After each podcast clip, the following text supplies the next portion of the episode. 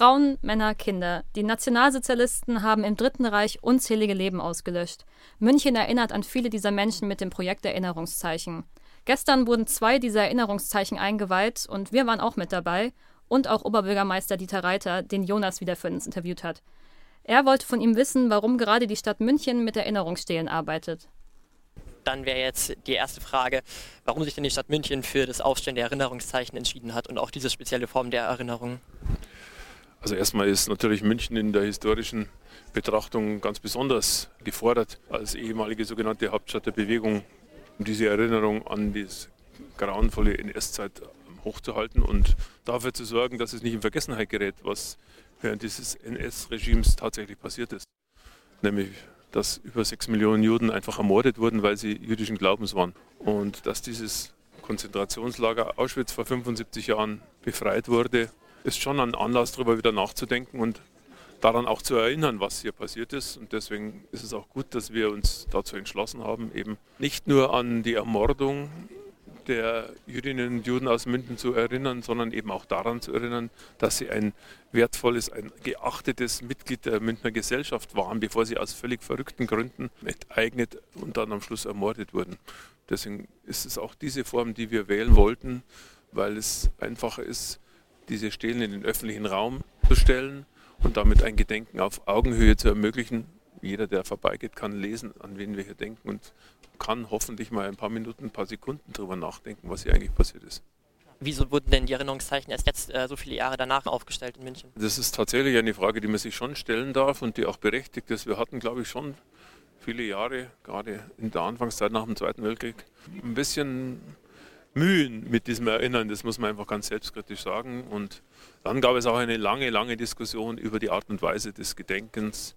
Das Thema Stolpersteine wurde sehr lang, sehr kritisch immer wieder diskutiert und ich habe mich damals quasi äh, so entschieden, dass wir diese Stelen machen, weil ich wollte den wirklich letzten, äh, immer weniger werdenden Zeitzeugen dann nicht diametral widersprechen, die einfach Angst hatten, dass wir, wenn wir das mit den Stolpersteinen machen am Boden, dass es immer wieder Assoziationen gäbe, dass dieses Andenken quasi mit Füßen getreten wird. Und ich fand auch, dass es der richtige Weg ist, wenn wir hier ein Gedenken auf Augenhöhe realisieren. Und wir können das auch tun, weil wir die im öffentlichen Raum aufstellen können. Und ich glaube, das ist tatsächlich der richtige Weg. Wobei ich auch Verständnis habe für das Thema Stolpersteine, die man nicht durchgehend kritisieren muss. Ich denke nur, eine Stadt wie München muss sich zu einem Thema durchringen und es hat lange genug gedauert. Und für mich als Oberbürgermeister, der ich ja damals relativ frisch gewählt war, war es einfach an der Zeit, eine Entscheidung zu treffen und die haben wir dann getroffen. Vorhin wurde schon ähm, angesprochen, dass eben so viele, gerade junge Leute, eben nicht mehr Bescheid wissen über die ähm, genauen Ablauf und Auswirkungen dieser Gräueltat.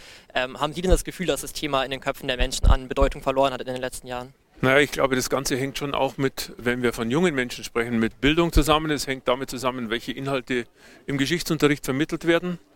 Und ich habe schon gewisse Zweifel, dass tatsächlich in der Tiefe und mit der Eindringlichkeit erzählt wird, was damals passiert ist. Es liegt auch daran, dass die Zahl der Zeitzeugen immer weniger werden.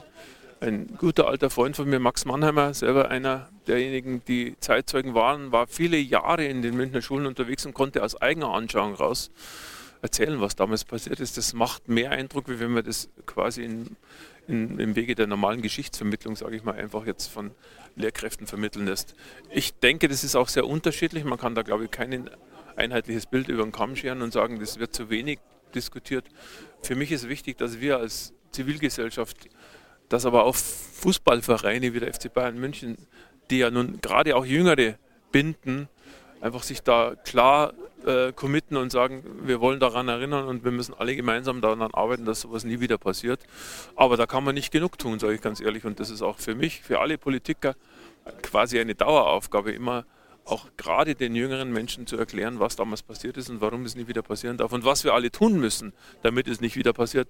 Denn rein wegschauen hilft uns nicht weiter. Das haben wir damals in den 30er Jahren schon erleben müssen. Was tut denn die Stadt München selber, um dieses ähm, bunte München aufrechtzuerhalten und eben auch das Gedenken an Antisemitismus und ähm, den Kampf gegen Rassismus zu führen, außer den Erinnerungszeichen? Naja, also wir, glaube ich, haben in den letzten Jahren sehr, sehr viel getan. Ähm, ich ganz persönlich bin, ich weiß gar nicht in wie vielen Anlässen damit quasi befasst, daran zu erinnern und auch jetzt mal zu mahnen, dass nichts von dieser Geschichte in Vergessenheit geraten darf. Ähm, und immer dann, wenn es Tendenzen gibt, dass Antisemitismus, Rassismus, Menschenfeindlichkeit tatsächlich äh, wieder am Erstarken ist, dann ist die Zivilgesellschaft in München stark, dann steht sie auf zu Tausenden und protestiert dagegen. Und ich glaube, das ist das allerbeste Zeichen. Und da muss ein Oberbürgermeister natürlich auch immer quasi Flagge zeigen und das tue ich. Und ich glaube, in der politischen Diskussion werden wir alles tun müssen, dass wir als demokratische Parteien verhindern, dass sich Parteien, die nach meiner Einschätzung nicht durchgängig am demokratischen äh, Boden stehen, sich nicht noch stärker in unsere Parlamente äh, drängen, als es ohnehin schon tun.